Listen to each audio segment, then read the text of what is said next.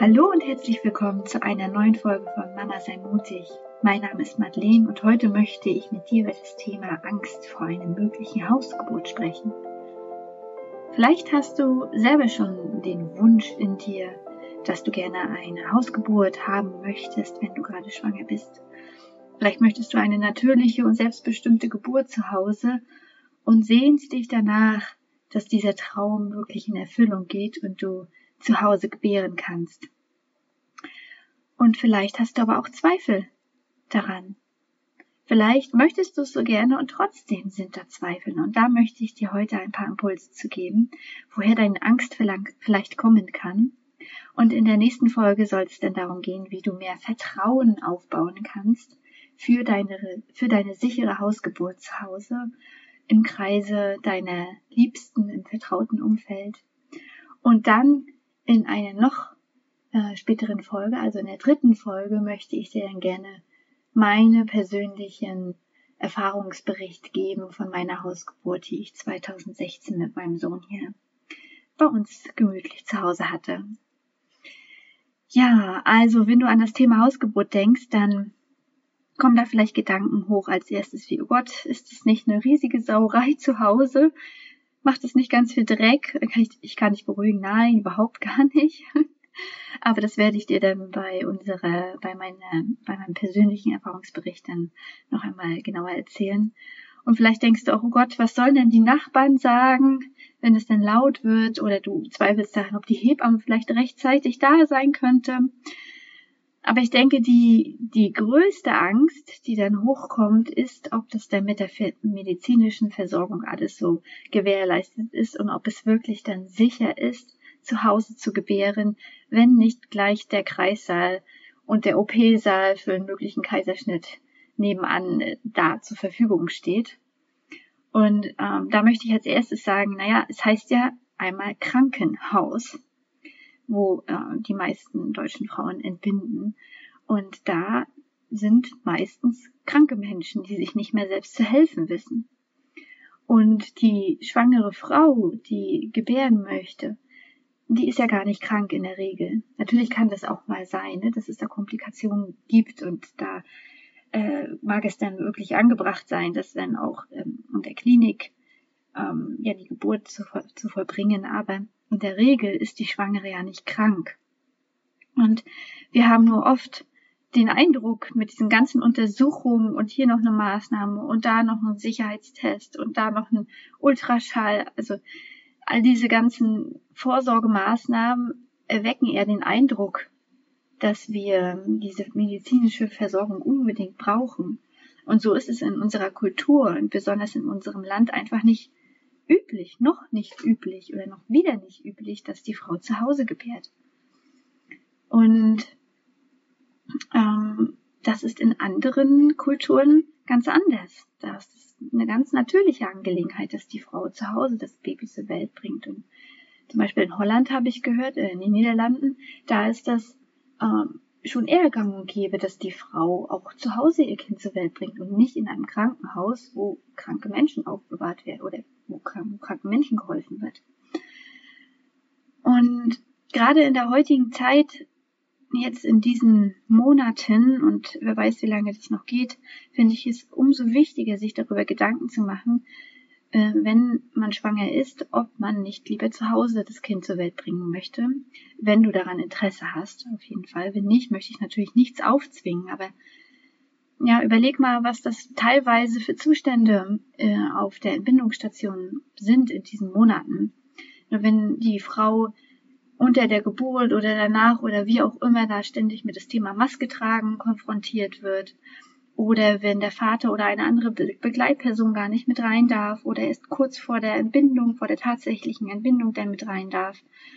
Und die Stunden davor muss die werdende Mutter die ganze Zeit alleine dort verbringen, denn das Krankenhauspersonal hat natürlich auch noch viele andere Sachen zu tun und kann sich ja nicht stundenlang nur um einen Patienten kümmern, Patientin kümmern. Patientin ist auch geil, ist ja eine Schwangere und keine Patientin, aber sobald du im Krankenhaus bist, bist du ja eine Patientin. Und so haben die gar nicht die Möglichkeit, da eine Rundumbetreuung zu leisten. Und da kann das natürlich, für einige Frauen macht das nichts aus, aber für andere ist das vielleicht kriegsentscheidend. Krieg, es geht nicht um Krieg, entschuldige bitte.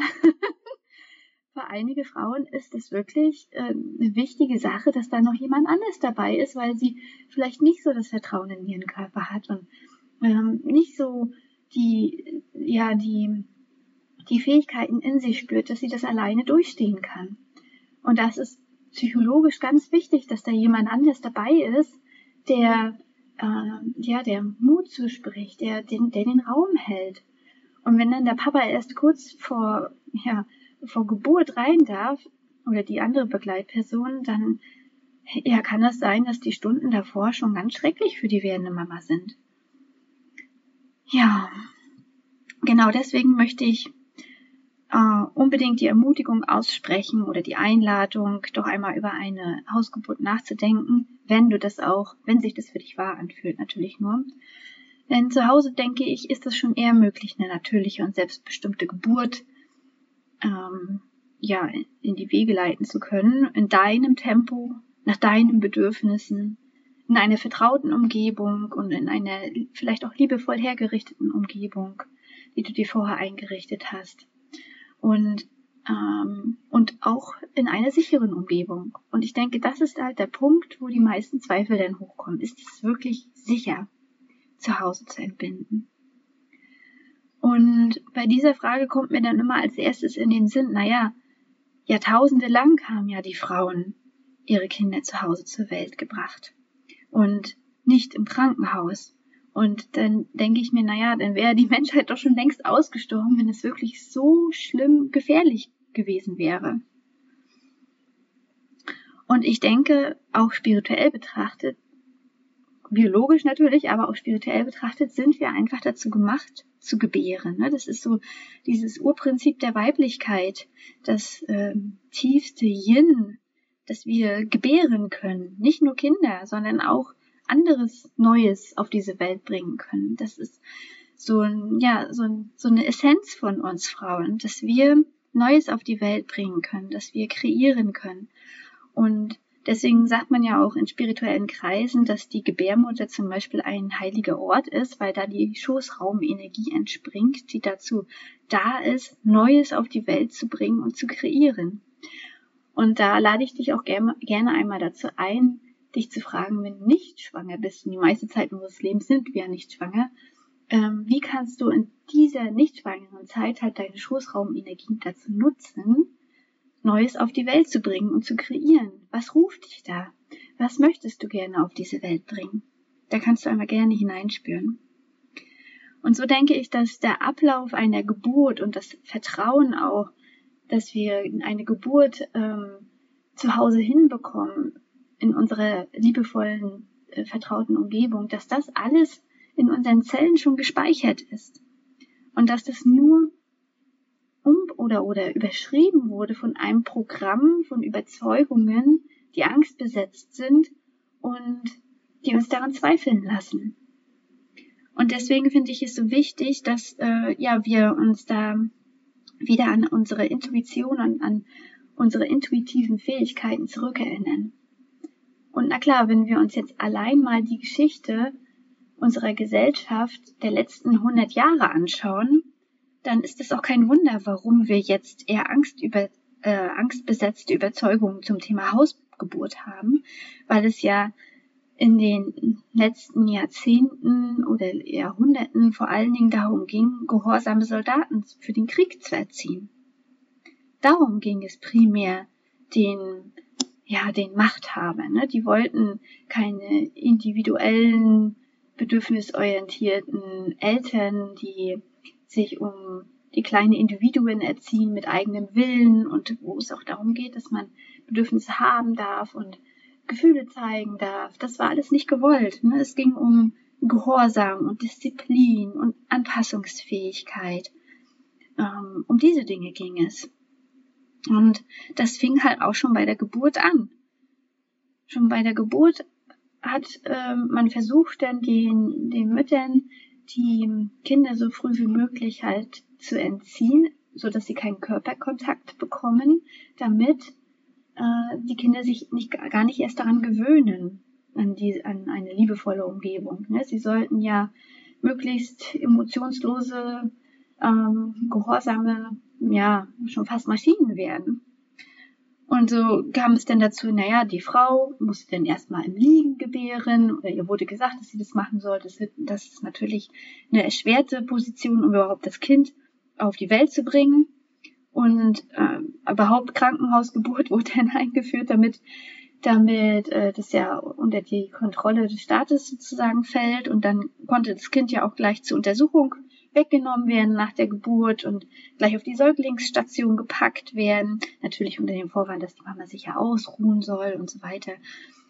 Ähm, damit sie ja kein, damit sie ja keinen Kontakt aufbauen kann, kein Körperkontakt und dieses Bonding, was ja so wichtig ist, dass in der ersten Zeit nach der Geburt das Kind auf jeden Fall Hautkontakt hat zu Mama, dass das nicht ähm, ausgebildet werden kann oder dieses geprägt, geprägt werden kann, das Bonding.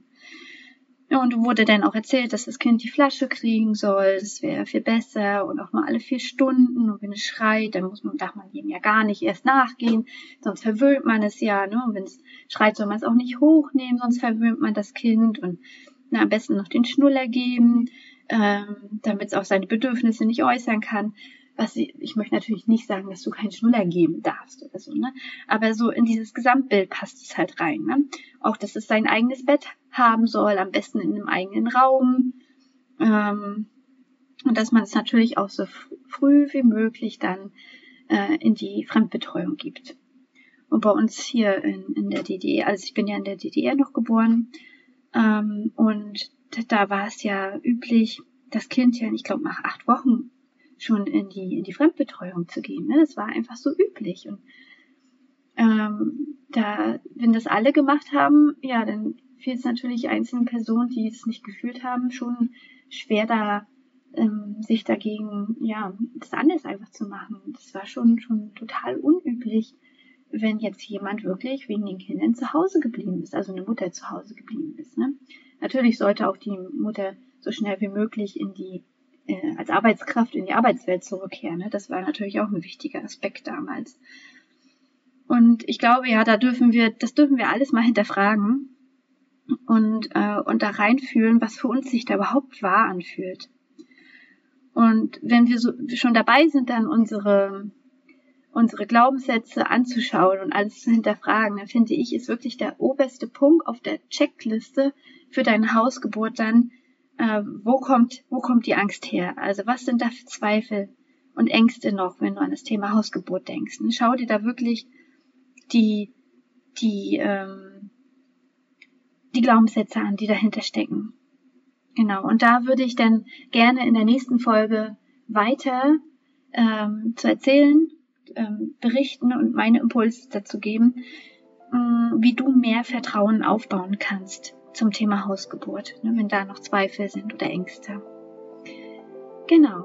Also hören wir uns liebend gerne in der nächsten Podcast-Folge wieder. Bleib dran. Ich freue mich, wenn du dabei bist. Äh, wenn es dir gefällt, gib mir gerne einen Daumen hoch bei YouTube oder eine 5-Sterne-Bewertung ähm, bei iTunes. Abonniere gerne meinen Kanal oder schreib mir auch gerne in die Kommentare. Ich freue mich auf dich. Bis dann. Alles Liebe, deine Madeleine.